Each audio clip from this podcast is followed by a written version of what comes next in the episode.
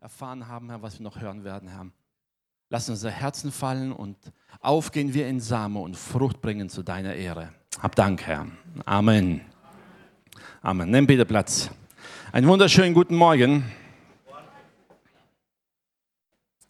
Es ist schön, Zeugnisse zu hören und ich weiß, man würde gerne noch viel hören, was Gott so tut, was geschieht.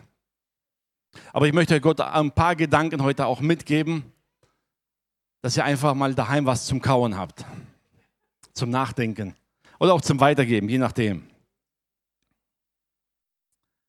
1. Korinther 13, ich glaube, jeder, der schon mal Bibel gelesen hat, weiß, was in diesem Kapitel steht, oder? Sehr bekannt. Das hohe Lied der Liebe. Falls es jemand nicht gelesen haben sollte, wir lesen es einfach mal zusammen. Aber wir lesen es aus der Zürcher Bibel. Ist aber nicht auf Schweizerdeutsch, ist nur in Zürich. Na, gut. Wenn ich mit Engel, mit Menschen und mit Engelszungen rede, aber keine Liebe habe, so bin ich ein tönendes Erz, eine lärmende Zimbel. Und wenn ich die Gabe prophetischer Rede habe und alle Geheimnisse kenne und alle Erkenntnis besitze, und wenn ich allen Glauben habe, Berge zu versetzen, aber keine Liebe habe, so bin ich nichts. Wenn ich all meine Habe verschenke und mein Leib dahingebe, dass ich verbrannt werde, aber keine Liebe habe, so nützt es mir nichts. Die Liebe hat einen langen Atem. Gütig ist die Liebe, sie eifert nicht. Die Liebe, die Liebe prahlt nicht, sie bläht sich nicht auf. Sie ist nicht taktlos, sie sucht nicht das Ihre. Sie lässt sich nicht zum Zorn reizen, sie rechnet das Böse nicht an. Sie freut sich nicht über das Unrecht, sie freut sich mit an der Wahrheit. Sie trägt alles, sie glaubt alles, sie hofft alles, sie erduldet alles. Liebe kommt niemals zu Fall. Prophetische Gaben, sie werden zunichte werden. Zungenrede, sie werden aufhören. Erkenntnis, sie wird zunichte werden. Denn Stückwerk ist unser Erkennen und Stückwerk unser prophetisches Reden. Wenn aber das Vollkommene kommt, dann wird zunichte werden, was Stückwerk ist. Als ich ein Kind war, redete ich wie ein Kind, dachte wie ein Kind, überlegte wie ein Kind. Als ich aber erwachsen war, hatte ich das Wesen des Kindes abgelegt.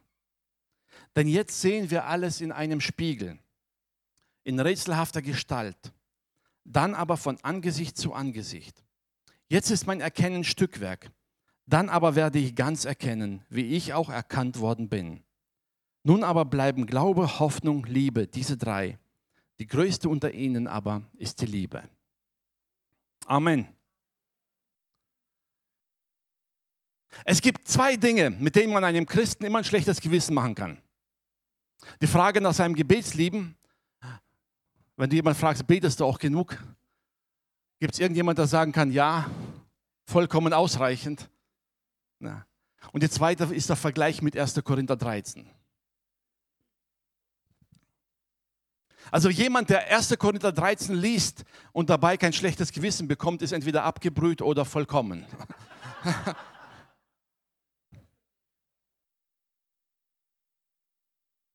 Stimmt doch. Also wie kann man sich mit 1. Korinther 13 vergleichen, ohne dabei in irgendeiner Form sich nicht schuldig zu fühlen, weil man weiß, da gibt es Dinge, die habe ich so nicht. Ich möchte heute mal nicht darüber groß predigen, was Liebe ist. Das haben wir jetzt gelesen, kennt wir alle. Ich möchte uns mal ein bisschen das Augenmerk heute darauf legen, warum Paulus das überhaupt schreibt. Warum legt er das den Korinthern so nah ans Herz, sich mit der Liebe zu beschäftigen? Der erste Punkt ist, was ist Liebe mal nicht? Mal ganz pauschal gesagt. Liebe ist keine Entschuldigung und sie ist auch keine Rechtfertigung. Nur wenn du sagst, aber ich habe es doch aus Liebe getan, ist es nicht richtig. Wenn du jemanden betrügst aus Liebe zu einem anderen, ist es eine Sünde, egal ob es aus Liebe geschieht oder nicht. Die Bibel sagt ganz klar, wir werden aus unserem Glauben vor Gott gerechtfertigt, nicht aus unserer Liebe heraus. Amen. Klingt erstaunlich für manche. Manche denken, ja, Liebe ist doch alles. Ja, und doch nicht so, wie wir es denken. Paulus schreibt hier nicht von unseren Liebesgefühlen, die wir haben. Wir werden vor Gott aus Glauben gerechtfertigt und nicht, weil wir etwas aus Liebe getan haben.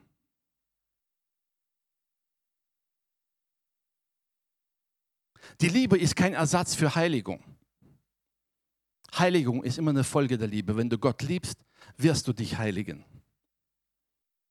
Du kannst nicht sagen, ich brauche keine Heiligung, ich liebe ja Gott, das reicht vollkommen. Es funktioniert nicht. Die Liebe ohne Taten ist genauso wirkungslos wie Glaube ohne Werke. Wenn du sagst, ich glaube an Gott, handelst aber nicht entsprechend, dann ist es nutzlos. Wenn du sagst, du liebst, aber deine Taten folgen dieser Liebe nicht, ist deine Liebe nichts wert.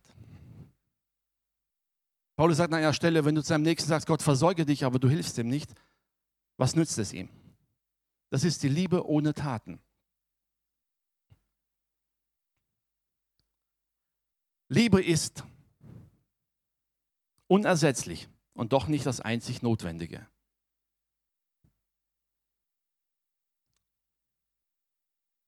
Also wenn man 1. Korinther 13 so einfach für sich liest, dann hat man das Gefühl, ja, Hauptsache du liebst und alles andere ist erledigt. Aber stimmt nicht.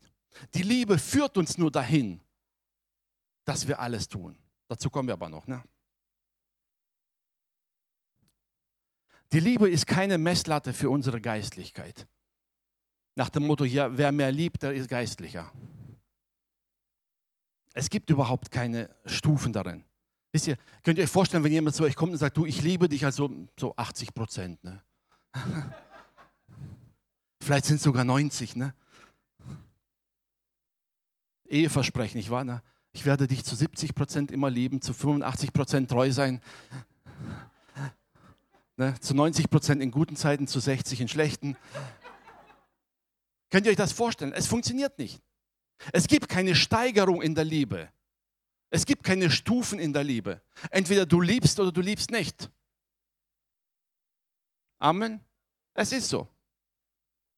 Paulus beschreibt hier das Wesen der Liebe, was die Liebe ausmacht. Die Liebe ist so. Du kannst nicht sagen, die Liebe ist ja zu 80 Prozent geduldig. Ne? Sie ist es einfach.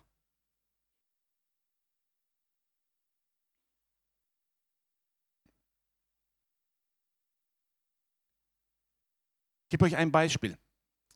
Die Bibel sagt uns, Gott ist vollkommen Liebe. Amen. Das heißt trotzdem nicht, dass Gott die Sünde duldet oder stehen lässt. Obwohl er vollkommen Liebe ist. Um die Sünde aus unserem Leben zu tilgen, gab er seinen Sohn ans Kreuz um der Gerechtigkeit willen und hat mit seinem Leben als Jesus Christus, die auf der Erde war, mit seinem irdischen Leben bezahlt am Kreuz, damit wir gerechtfertigt werden. Das sind die Taten der Liebe. Die Folgen der Liebe. Wann immer die Bibel von Liebe spricht, spricht sie immer von gewissen Taten oder Folgen. Denn so sehr hat Gott die liebt. Was nützt dieser Satz, wenn er stehen bleibt? Nichts geschieht. Aber gleich im zweiten Satz heißt es, dass es seinen einzigen Sohn gab, auf dass alle, die an ihn glauben, nicht verloren gehen, sondern ewiges Leben haben. Gottes Liebe hatte immer Taten zur Folge. Immer. Und Paulus beschreibt in 1. Korinther 13 das Wesen der Liebe, die immer Taten zur Folge hat. Vor allem erstaunlich ist, die Liebe sagt nicht dem anderen, was er tun soll, sondern in erster Linie erträgt die Liebe alles. Luther hat übersetzt, glaube Vers 6 und 7 ist, das heißt, die Liebe duldet alles. Das klingt so, als ob man alles stehen lässt.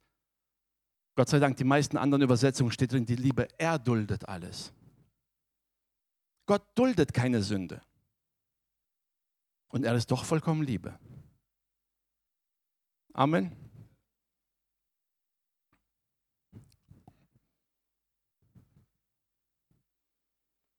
Jetzt komme ich eigentlich zu dem, was ich sagen wollte heute. Das Interessante ist, wo packt Paulus dieses hohe Lied der Liebe hinein? Bibelschule also, Bibelschule, erstes Schuljahr, wird es bearbeitet, ne? die Gaben des Heiligen Geistes. Kapitel 12, 1. Korinther 12, da spricht Paulus über die Gaben, die in der Gemeinde in Korinth wirksam sind und was gut ist. Er beschreibt, dass viele Gaben vorhanden sind, prophetische Rede, Heilung, selbst Wunder geschehen. Und das ist gut, das ist super. Und natürlich, wisst ihr, jeder, der einen Hauskreis leitet, der in irgendeiner Form eine Gruppe leitet und mit Menschen zu tun hat und sieht die Not der Menschen, der wünscht sich natürlich noch mehr Gaben, um der Not begegnen zu können. Stell dir vor, heute hier eine Gabe zu haben, die alle Kranken heilt. Genial. Jemand, der prophetisch redet und alle Gedanken offenbart. Nicht ganz so genial für manche, ne? Aber würde alle Probleme erkennen, alle Fragen beantworten können. Wäre das nicht super? Die Gemeinde Korinth hat es erlebt, wie die Gaben des Heiligen Geistes immer mehr wirksam wurden. Und natürlich kam der Wunsch zu sagen, Herr, wir wollen noch mehr von dir. Wir wollen noch mehr diese Gaben, damit noch mehr wirken wird. Und plötzlich macht Paulus mitten in seiner Erklärung über die Gaben eine kleine Unterbrechung. Der letzte Vers im Kapitel 12, 1. Korinther 12, Vers 31. Hier heißt es, strebt aber nach den größeren Gaben. Einige Übersetzer haben das als Frage stehen. Da steht drin, strebt ihr nach größeren Gaben mit einem Fragezeichen? Und dann sagt er plötzlich, ich will euch einen besseren Weg zeigen mitten in ihrem Verlangen, noch mehr von Gott zu erleben, noch mehr vom Heiligen Geist, die Gaben zu haben, sagt Paulus plötzlich, ich will euch einen besseren Weg zeigen als das Streben nach größeren Gaben. Wir kommen später nochmal auf den Satz zurück. Es gibt einen besseren Weg.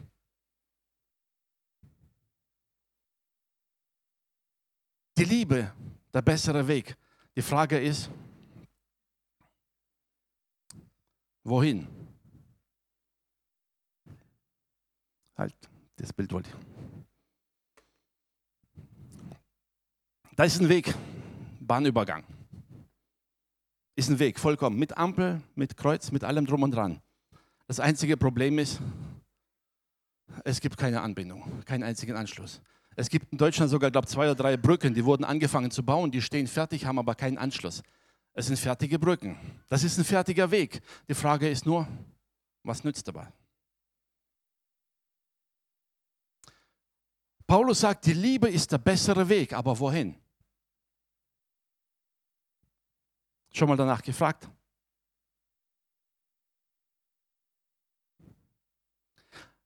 Wenn wir Korinther 12 nochmal durchlesen, dann stellen wir fest, Paulus spricht von den Gaben des Heiligen Geistes, die gemeinsam wirksam sind, die zur Erbauung der Gemeinde und zur Erbauung jedes Einzelnen dienen sollen. Die Gaben sind nicht dazu da, um besonders fromme Christen auszuzeichnen, mit einem Dienstsiegel. Ne? So. Der hat die Gabe, der hat die Gabe. Wisst ihr, wenn wir so denken, dann fangen wir sofort an zu denken, ja, welche Gabe ist wichtiger und welche Gabe ist höher und welche Stellung muss der haben, der so eine Gabe hat. Und Paulus sagt, das ist alles Unfug. Die Gaben, die Gott in die Gemeinde gibt, gibt er nicht aufgrund von Geistlichkeiten, nicht aufgrund von irgendwelcher Erkenntnis. Er gibt sie einfach nur zur Erbauung der Gemeinde. Er will, dass der Gemeinde geholfen wird. Wenn du Fragen hast, soll ein anderer die Gabe der Erkenntnis haben, um dir zu helfen. Bist du krank, sollen die Gaben da sein, um zu heilen, um zu beten. Die Gaben sind dazu da, um uns gegenseitig zu erbauen, uns als Leib Jesu Christi. Amen. Wer die Gaben benutzt, um sich selber zu rechtfertigen oder sich selber ein Denkmal zu setzen, weil er was Besonderes ist, der macht sich vor Gott schuldig. In diesem Streben nach Gaben, das noch mehr wirkt, wusste Paulus ganz genau, dass diese Gaben eigentlich Schaden anrichten können, wenn diesen Gaben die Voraussetzung fehlt. Er wusste, dass diese Gaben nichts nützen sein werden, wenn die Motivation nicht stimmt. Was nützt es, wenn ein Mensch hundertmal in seinem Leben auf übernatürliche Art und Weise geheilt wird und am Ende doch verloren geht? Was nützt es ihm?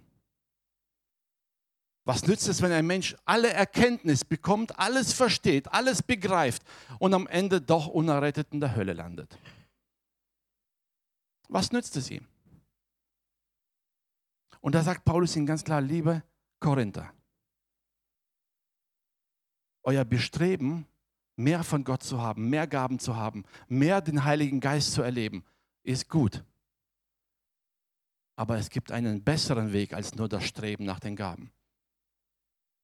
Das Fundament für all das muss stimmen. Wenn du den Nächsten erbauen willst, wenn du die Gemeinde erbauen willst, brauchst du die Liebe. Alles, was du aus Liebe für deinen Nächsten tust, gemäß der Schrift, wird ihm nicht nur momentan helfen in seiner Situation, sondern wird sein Leben verändern.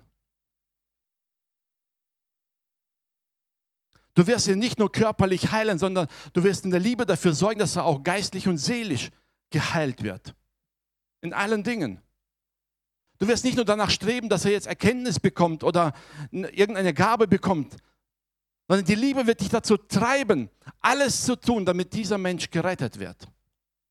Weil du weißt, das ist letztendlich das Wichtigste, was einem Menschen passieren kann. Jesus ging so weit zu sagen, äh, es ist besser, mit einem Körperteil wenig in den Himmel einzugehen, als gesund zu bleiben und zur Hölle zu fahren. Das waren die Aussagen von Jesus. Er wusste, wovon er spricht. Paulus schreibt ja an die Korinther und beschreibt in einer wundervollen Art, eigentlich einzigartig in der Bibel, das Wesen der Liebe. Und sagt aber, diese Liebe hat einen Zweck. Sie ist der Weg hin, um deinen Nächsten zu erbauen. Sie ist der Weg, der dich dazu bringt, für den anderen da zu sein. Die Liebe ist der Weg, der es dir möglich macht, die Fehler deines Nächsten nicht anzurechnen. Sie sagt, Böses rechnet nicht zu, sondern immer zu suchen, wie kann ich ihm helfen. Die Liebe freut sich nicht über Unrecht. Auch wenn du denkst, dass der Nächste jetzt mal eins auf den Deckel verdient hat.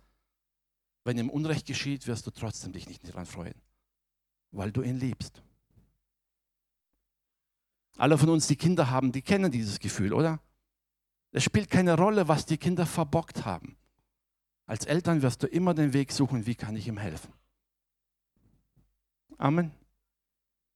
Und selbst wenn er irgendwann im Knast landet, wirst du hingehen und den Weg suchen, wie kann ich ihm helfen. Weil die Liebe dich dazu treibt. Du kannst gar nicht anders. Jetzt stell dir eine Gemeinde vor, die getrieben ist von dieser Liebe, wo einer für den anderen da ist und gar nicht anders kann. Nach dem Motto, ist, manchmal ist er ein Idiot und manchmal unausstehlich, aber ich kann nicht anders, ich muss ihm helfen.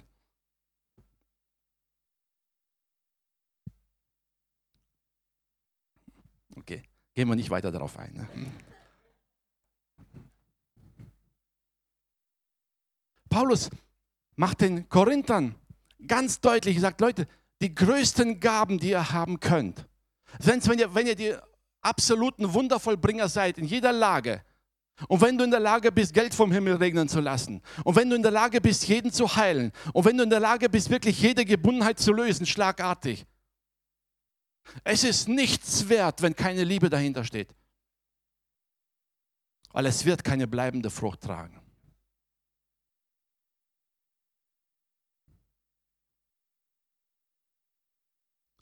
Die Not, die wir momentan haben oder die Lösung, die wir sehen, ist für uns zwar momentan vielleicht dringend und wir brauchen eine schnelle Lösung. Aber Gott zieht vom Himmel herab und sagt, er will dich ans Ziel bringen. Manchmal müssen wir trainieren. Wisst ihr, wenn Kinder so in der Schule laufen lernen, nach äh, 10, 15 Metern einfach sagen, äh, ich habe keine Lust mehr, ich habe keine Luft mehr, ich höre auf. Und der Lehrer steht daneben und sagt, okay, wenn du nicht willst, dann lass es. Glaubt ihr, diese Kinder werden so 100 Meter Sprinter? Es wird nichts. Wenn wir ein Ziel erreichen wollen, heißt es, wir müssen trainieren. Wir müssen gewisse Dinge überwinden, die uns davon abhalten, dieses Ziel zu erreichen. Es ist auch in geistlichen Dingen so. Wir brauchen Training. Wenn wir den Gaben des Heiligen Geistes dienen wollen, in der Gemeinde Nächsten erbauen wollen, wir brauchen Übung. Und Paulus sagt, wir brauchen vor allem echte Liebe für den Nächsten. Dass wir es genau wissen, wir tun es nicht für uns. Nicht ich oder du oder sonst jemand, der eine Gabe hat ist in dem Fall wichtig, sondern das, was Gott durch diese Gabe für den Nächsten tun kann, das alleine zählt. Es geht um die Errettung von Menschen. Es geht um unsere Rettung. Und deshalb, Paulus unterbricht scheinbar hier seine Lehre, seine Lektion über die Gaben, aber es ist keine Unterbrechung. Wisst ihr, im Brief von Paulus gab es die Kapitel nicht, das war ein durchgehender Text. Ich hätte den Vers 31 auch lieber beim 13. Kapitel reingepackt. Ein durchgehender Text, Paulus sagt, hier, Moment mal, bevor ihr jetzt weiter strebt und noch Größeres wollt und wenn ihr noch stärker sein wollt in den Gaben des Heiligen Geistes, mach mal kurz einen Bruch. Der erste Punkt, bevor du weiter wächst, dein Fundament muss stimmen. Auf gut Deutsch gesagt, wenn du dein Haus um drei Stücke erhöhen willst, prüf erstmal nach, ob dein Fundament und die Statik das aushält. Wenn du einfach oben was draufsetzt und unten da kein Halt ist, bricht das alles zusammen. Und Paulus hatte diese Weisheit, diese Sicht zu wissen, wenn jemand große Gaben hat, hat aber keine Liebe, wird die Gabe letztendlich ihm selber schaden und anderen vielleicht auch. Sie wird ihn zum Stolz führen, sie wird dazu führen, dass er überheblich wird, sie wird dazu führen, dass man versucht, alles aus der Gabe herauszutun und nicht mehr aus dem Wort heraus. Erst die echte Liebe in uns, die Liebe zu Gott und die Liebe zum Nächsten, bewahrt uns davor.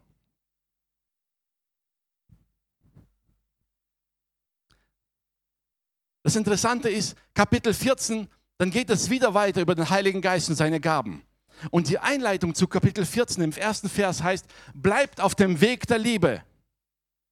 Und dann strebt nach den Geistesgaben. Er macht also hier im ersten Vers da weiter, wo er im zwölften Kapitel im letzten Vers aufgehört hat. Er sagt, ihr wollt nach größeren Gaben streben, ihr wollt mehr haben, fang bei der Motivation an. Fang bei deiner Einstellung an. Fang bei dem Grund an, warum du das tust. Wisst ihr, wenn du deinen Nächsten liebst, spielt es für dich keine Rolle, ob er in allem deiner Meinung ist. Der kann auch eine andere Erkenntnis haben. Vielleicht ist seine Erkenntnis über das Wort etwas anders, als du siehst. Aber es wird dich nicht stören. Wenn du ihn liebst, wirst du alles dafür tun, um ihm zu helfen. Die Liebe fragt nicht danach, ob der andere mir zustimmt. Die Liebe fragt auch nicht danach, ob der andere mir in manchen Dingen recht gibt oder ob er mir irgendwann mal Danke sagen wird. Die Liebe fragt nicht danach. Oder kennst du Eltern, die so Strichliste führen, ihr Leben lang, wenn die Kinder irgendwann erwachsen werden, damit sie wissen, wofür sie sich alles bedanken sollten? Die einzige Hoffnung ist, dass sie mit ihren eigenen Kindern besser machen. Und dann ist vollkommen genug. Die Liebe fragt nicht danach, ob die Reaktion des anderen mir gefallen wird. Aus Liebe werde ich immer darum bemüht sein, dem anderen zu geben. Und das ist das, was Paulus hier in 1. Korinther so 13 war, äh, so wichtig war. Er wollte der Gemeinde klar machen, dass alles Streben nach Gaben gut ist. Mehr von Gott zu erleben ist gut. Mehr dem Heiligen Geist Raum zu geben zum Wirken ist gut. Ja und Amen. Er sagt, strebt danach. Strebt danach, vor allem prophetisch zu reden. Strebt danach. Aber wisst ihr, ich habe Propheten erlebt, die keine Liebe hatten. Glaubt mir, es ist eine Katastrophe. Und zwar für die, zu denen man gesprochen hat. Man spricht zwar scheinbar die Wahrheit aus, nach dem Motto, Gott hat mir es gesagt, nicht es weitergegeben hat, ich kann nichts dafür. Aber wenn du es ohne Liebe tust, richtest du Schaden an, weil du zerstörst Menschen damit. Das wusste Paulus. Die Geschichtsbücher sind leider voll von Menschen, die eine tolle Gabe der Heilung hatten und am Ende sind sie stolz geworden und gestolpert, weil sie irgendwann die Liebe auf der Strecke gelassen haben und die Gabe hat sie selber erhöht, aber nicht den Nächsten. Es muss nicht sein, es soll nicht sein. Paulus wollte, dass die Gemeinde Jesu, das heißt wir, wir sind ein Teil dieser Gemeinde Jesu, wir sind der Leib Jesu. Er will, dass wir einander erbauen, dass wir die Gaben dazu benutzen, füreinander da zu sein dass wir die Gaben dazu benutzen, der Not meines Nächsten zu begegnen. Eine Gabe ist nie dazu da, um mich groß zu machen, sondern immer, um die Not meines Nächsten in irgendeiner Form lösen zu können. Und dafür brauche ich Liebe. Und das wusste Paulus so genau. Und deshalb schreibt er die Gemeinde und unterbricht hier scheinbar seinen Lehre über die Gaben. Er sagt, liebe Korinther, die Liebe ist wichtiger als alles andere. Er hat nicht gesagt, sie ist das einzig Richtige. Er hat auch nicht gesagt, die Liebe ist das Einzige, was ihr braucht. Manche Christen legen es so aus. Nach dem Motto, wir können ja 1. Korinther 13 lassen, der Rest der Bibel wegschmeißen, wenn wir das erfüllen, reicht das vollkommen. Ich habe ganz am Anfang gesagt, die Liebe ist keine Rechtfertigung, auch keine Entschuldigung. Die Liebe ist die treibende Kraft, die uns dazu bringt, nach mehr Gaben zu streben, weil wir dem anderen helfen wollen. Wenn dir ein Mensch ganz besonders wichtig ist und du ihn von Herzen liebst und du weißt, dieser Mensch hat eine Not und braucht dringend Hilfe, dann wird es dir nicht reichen, demjenigen zu sagen, du, ich hoffe, dass dir irgendjemand helfen kann. Du wirst selber suchen, nach Möglichkeiten suchen. Wenn die Person selber sich nicht helfen kann, dann werde ich versuchen, irgendwo eine Lösung zu finden, um ihm zu helfen. Amen. Das ist das Wesen der Liebe. Und genau das sagt Paulus hier in die Gemeinde auf die Gaben bezogen. Sagt, wenn du weißt, da ist Not, da sind Menschen, die brauchen Hilfe und du hast die Liebe im Herzen, die Liebe treibt dich, wirst du streben nach größeren Gaben, nicht um deinetwillen, nicht für dich selber, sondern du wirst dich ausstrecken und Gott suchen nach mehr Gaben, nach mehr Erkenntnis, nach noch mehr Wirken des Heiligen Geistes, damit diesen Menschen geholfen werden kann. Und der größte Lohn ist zu sehen, wie jemandem geholfen wird. Nicht, dass man dich ehrt, sondern dass die Person, die Not war, jetzt plötzlich frei ist. Frei von Bindung, frei von Krankheit, frei von Depressionen, frei von irgendwelchen finanziellen Problemen. Das ist das Wesen der Liebe. Und wenn wir dann in dieses Streben nach Gaben, nach mehr vom Herrn, 1. Korinther 13 als Basis haben, zu sagen, was uns die Liebe alles in uns bewirkt, dann kann Gott uns umso mehr gebrauchen.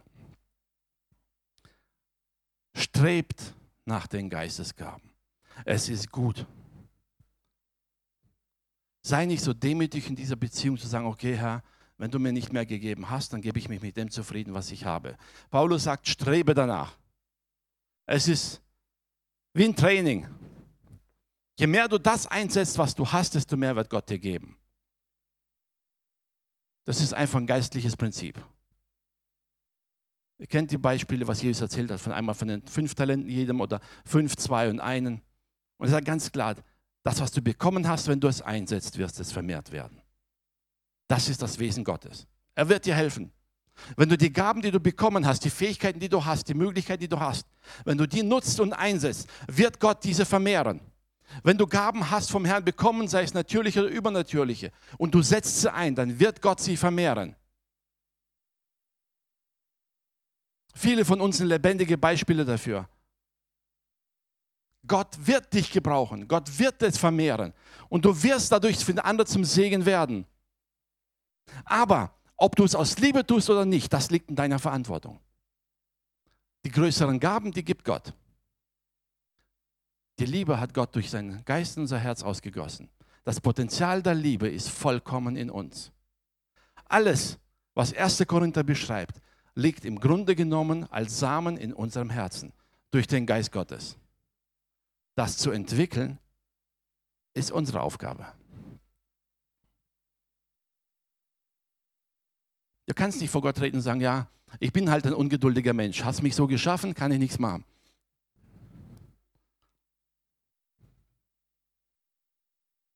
hat der eine Kerl mit dem einen Talent auch gemacht in dem Beispiel von Jesus. Ne? Der trat vor seinen Herrn und sagte, ich wusste, wie du bist und damit ja nichts schief geht, habe ich das Talent, was du mir gegeben hast, vergraben. Hier hast du es wieder. So ungefähr klingt unsere Ausrede, wenn wir von Gott reden, sagen, Herr, du hast mich so gemacht, so bin ich nun mal, also hier nehme ich so, wie ich bin. Sei zufrieden damit. Ich meine, ist doch logisch, Gott muss ja mit dem zufrieden sein, was er selber geschaffen hat. Denken wir. Das ist unsere Logik. Fakt ist aber, Gott hat uns so nicht geschaffen. Die Schrift sagt, wir sind sündige Menschen von Geburt an. Aufgrund der Sünde Adams, aufgrund der Sünde in dieser Welt, aufgrund unserer Verfehlungen, unserer eigenen Sünden, sind wir nicht das, was Gott aus uns machen wollte oder was uns geschaffen hat. Er hat das Potenzial in uns hineingelegt. Aber jetzt liegt es an uns zu sagen, wollen wir das entwickeln oder lassen wir zu, dass die Sünde uns weiter verdirbt? Es ist unsere Verantwortung. Was machen wir damit? Paulus schreibt hier eindrucksvoll an die Korinther, sagt, liebe Korinther, mit meinen Worten gesagt, ich bin froh, dass ihr so viele Gaben habt.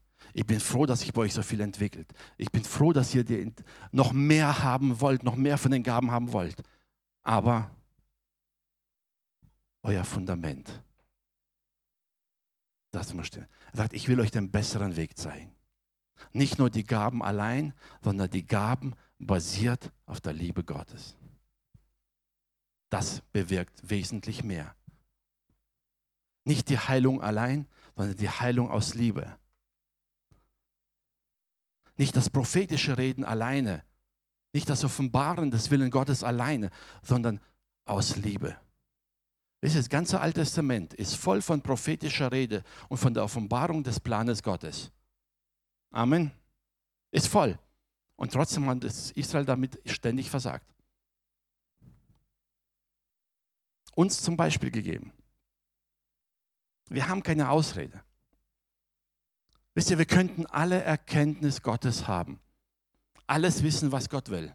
Jeden Tag frischen Input vom Himmel bekommen. Wenn du keine Liebe im Herzen hast, wirst du schieflaufen.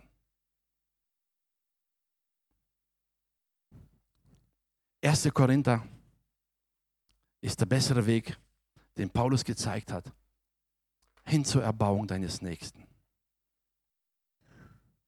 1. Korinther hat Paulus nicht geschrieben, damit du eine Messlatte hast, wie gut du schon bist oder wie schlecht du noch bist. Er hat es auch nicht geschrieben, um uns ein schlechtes Gewissen zu bereiten. Und ja, zur Hochzeit als Trauvers sind viele Verse davon super gut geeignet. Aber das, das ist nicht das Ziel gewesen von Paulus. Sein wichtigster Grund war, dass die Gemeinde Jesu erbaut wird durch den Heiligen Geist. Erbaut wird durch das, was Gott in die Gemeinde gegeben hat. Und Gott hat sehr viele Gaben in die Gemeinde gegeben, sei es natürliche Gaben, übernatürliche Gaben, sei es Menschen, die hinzukommen. Und wenn einer glaubt, er hat gar keine Gaben, glaubt mir, für Gott gibt es, nichts unmöglich. Es ist alles da. Paulus sagt aber, ihr werdet die Gemeinde, eure Gemeinde. Und jetzt beziehe ich mal auf uns. Wir werden uns als Gemeinde gegenseitig nie erbauen können, wenn wir einander nicht lieben. Wenn der Nächste einen Fehler macht und du liebst ihn nicht, und es ist dir egal, wie es ihm geht, dann wird die Art und Weise, wie du ihn korrigierst, sehr hart sein. Oder manchmal auch wenig hilfreich. Wenn du den Nächsten aber liebst und ihn dann korrigierst, wirst du ganz anders an die Sache herangehen. Du wirst nicht um der Korrektur willen ihm etwas sagen, sondern du wirst dir zuerst überlegen, wie kann ich ihm überhaupt helfen? Und erst wenn ich weiß, wie ich ihm helfen kann, dann werde ich Korrektur da ansetzen, damit das richtig macht. Ist doch so, oder?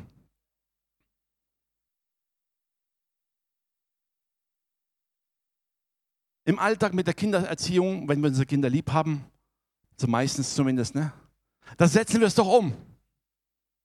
Natürlich gibt es auch Momente, wo einen die Kinder zu Weißglut treiben, passiert auch. Aber in der Regel ist es doch so, du liebst dein Kind und wenn dein Kind etwas falsch macht, bist du daran interessiert, dass er diesen Fehler nicht wiederholt. Und wenn du daran interessiert bist, dass der Fehler nicht wiederholt wird, dann hilft es nicht, einfach zu sagen, das ist falsch. Ich weiß zwar nicht, wie man es richtig macht, aber das ist falsch. Was nützt es ihm? Erst wenn du ihm zeigen kannst, wie es richtig gemacht wird, dann wird deine Korrektur hilfreich sein. Paulus korrigiert hier auch uns als Gemeinde und sagt, liebe Gemeinde im Pforzheim strahlender Freude, es ist gut, dass ihr Gaben habt. Es ist gut, dass ihr nach den Gaben strebt. Es ist gut, dass ihr noch mehr davon haben wollt. Super. Aber achtet darauf, dass alles aus Liebe geschieht. Achtet darauf, dass diese Liebe in euch zum Fundament wird. Achtet darauf, dass eure treibende Motivation für all das die Liebe zum Nächsten ist. Nicht die Liebe zu dir selber oder den Namen der Gemeinde groß zu machen oder sonst irgendwas, Nein, die Liebe zum Nächsten, die Liebe daran, den anderen wirklich zu retten, zu erbauen, zu stärken, das soll die treibende Motivation sein. Und dann könnt ihr nach den größten Gaben streben und Gott wird es wohlgefällig sein. Amen. Und dann könnt ihr daheim 1. Korinther 14 durchlesen, dann wisst ihr, was Paulus noch alles dazu schreibt. Also wenn die Basis stimmt, dann gibt Gott gerne dazu. Amen. Kann sein, dass du dich vielleicht in manchen Situationen in deinem Leben herausgeredet hast nach dem Motto, ja, ich habe zwar falsch gehandelt, aber es ist ja aus Liebe passiert. Ne? Tut mir leid, wenn ich dir heute die Illusion nehmen muss, aber damit kommst du bei Gott nicht durch.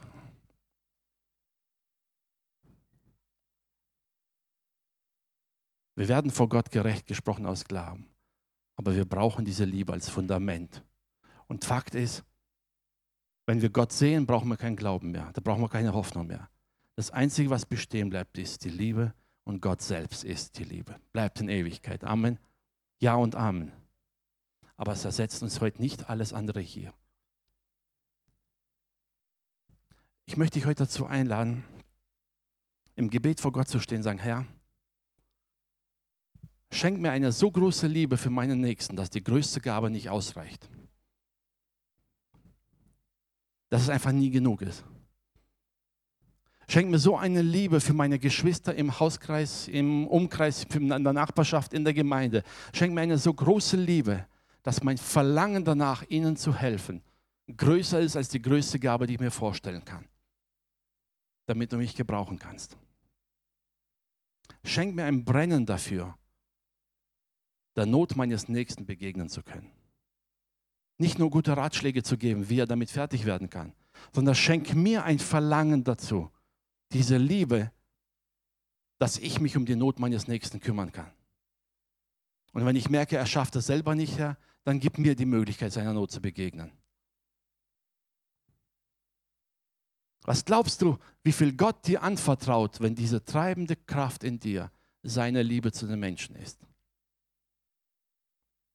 Du wirst feststellen, dass der Satz, den Paulus gesagt hat, und, äh, dem, der glaubt, ist alles möglich. Jesus hat es gesagt im Gleichnis, Entschuldigung. Alles ist möglich dem, der da glaubt.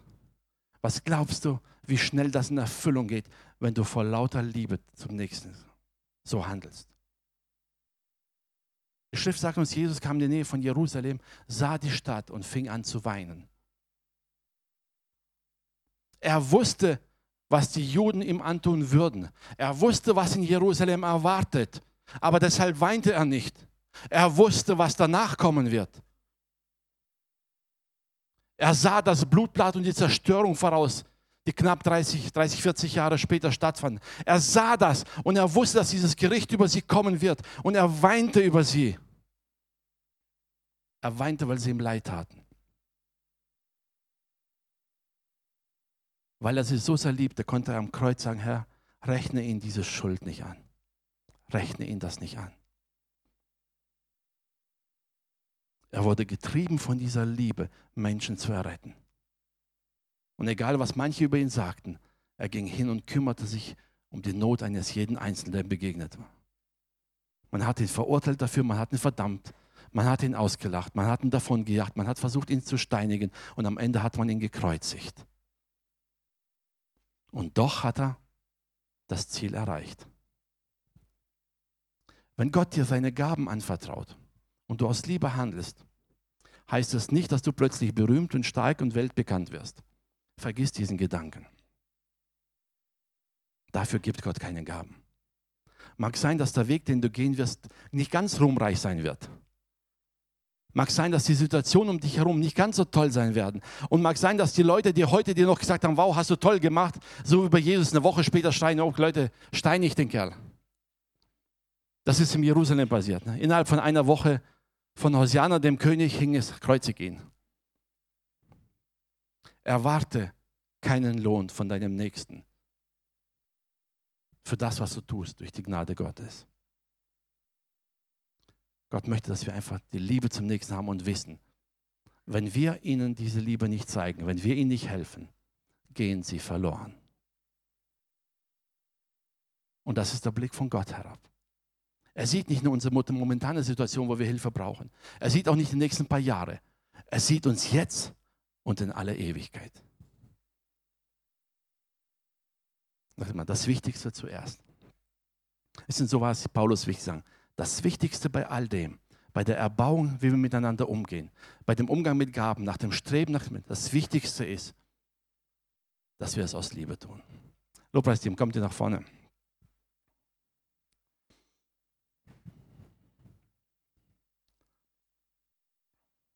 Ich möchte euch wirklich einladen, von ganzem Herzen jetzt einfach vor Gott zu treten und sich selber vor Gott zu prüfen. Wisst ihr, kein Mensch kann, kann deine Motivation nachprüfen. Kein Mensch kann dir sagen, ob das, was du im Herzen hast, wirklich aus Liebe geschieht oder nicht. Keiner, nur du alleine und Gott, der dein Herz sieht.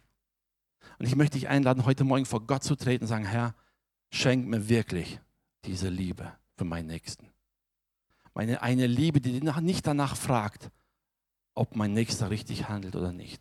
Wenn du heute hier vor Gott stehst und weißt, okay, da gibt es ein paar Leute in der Gemeinde, die sind mir auf die Füße getreten, die haben falsch geredet, die haben falsch gehandelt. Es mag jetzt hart klingen, aber weißt du, stell dich vor Gott und sag, Herr, vergib mir. Dann hätte ich sie von ganzem Herzen geliebt, wäre es mir egal, ob sie falsch reden.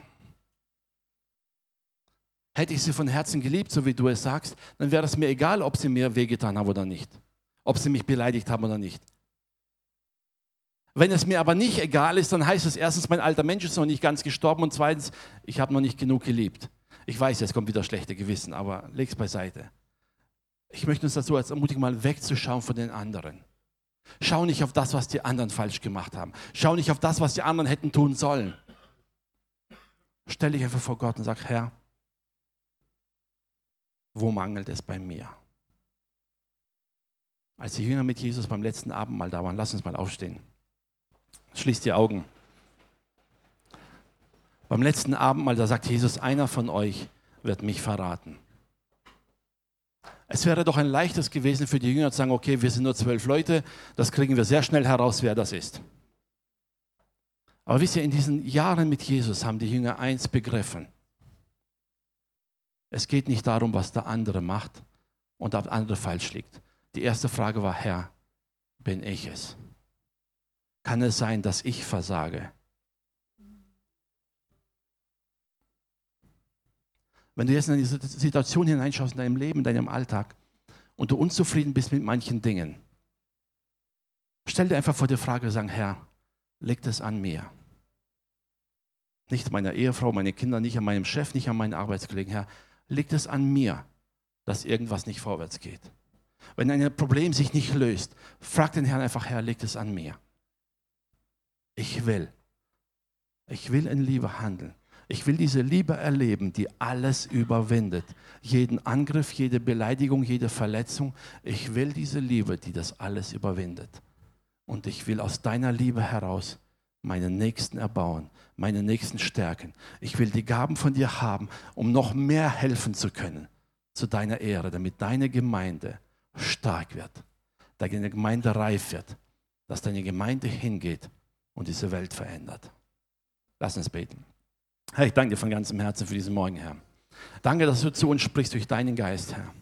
Danke für dein Wort, Herr, das uns belehrt, Herr, das uns so viele Dinge aufzeigt, Herr, wo wir immer wieder neu erkennen dürfen, Herr, wie gut du es mit uns meinst, Herr. Herr, danke für jeden Einzelnen, der jetzt hier vor dir steht, Herr. Du kennst jeden Einzelnen durch und durch. Du kennst das Verlangen, du kennst die Gedanken, Herr. Du kennst alle Sehnsüchte, Herr. Du kennst die Umstände im Leben, sei es familiär oder am Arbeitsplatz oder sei es finanzielle Lage, Herr, du weißt es. Und danke, dass du hier bist, Herr, um all dieser Not zu begegnen, Herr. Herr, da wo unsere Fähigkeiten längst aufhören, Herr, da fängst du an mit deinen übernatürlichen Gaben, deiner Allmacht und sprichst hinein, Herr. Und ich bitte dich jetzt, dass du einfach in jedes einzelne Herz dieses Verlangen legst. Gemäß deinem Wort, Herr, einfach den Nächsten zu lieben gemäß deinem Wort, Herr, von Herzen, Herr, diese treibende Liebe zu haben, um dir zu gefallen und dem Nächsten zu begegnen, Herr. Geist Gottes, komm und wirke du, Herr. Offenbare du dich, Herr. Erfülle du dein Wort, Herr. Da, wo jetzt jemand krank ist, Herr, und Hilfe braucht, da sprech wirklich deine Heilung hinein in jeden einzelnen Leib, Herr. Herr, ich spreche jetzt einfach Frieden aus bei dem, da wo ein Sturm im Herzen ist, in deinem Namen, Herr. Danke, dass du jetzt hier bist, Geist Gottes, Herr, und dass du wirklich Streitigkeiten, Herr, hilfst zu beseitigen in deiner Liebe, in deiner Kraft, Herr. Danke, Vater, dass du familiären Frieden wiederherstellst, Herr. Danke, Herr, dass du da bist, Herr. Und danke, dass du deine Gemeinde baust, Herr. Denn wir leben hier, um dich zu ehren, Herr. Wir wollen dich allein erheben in Jesu Namen. Amen.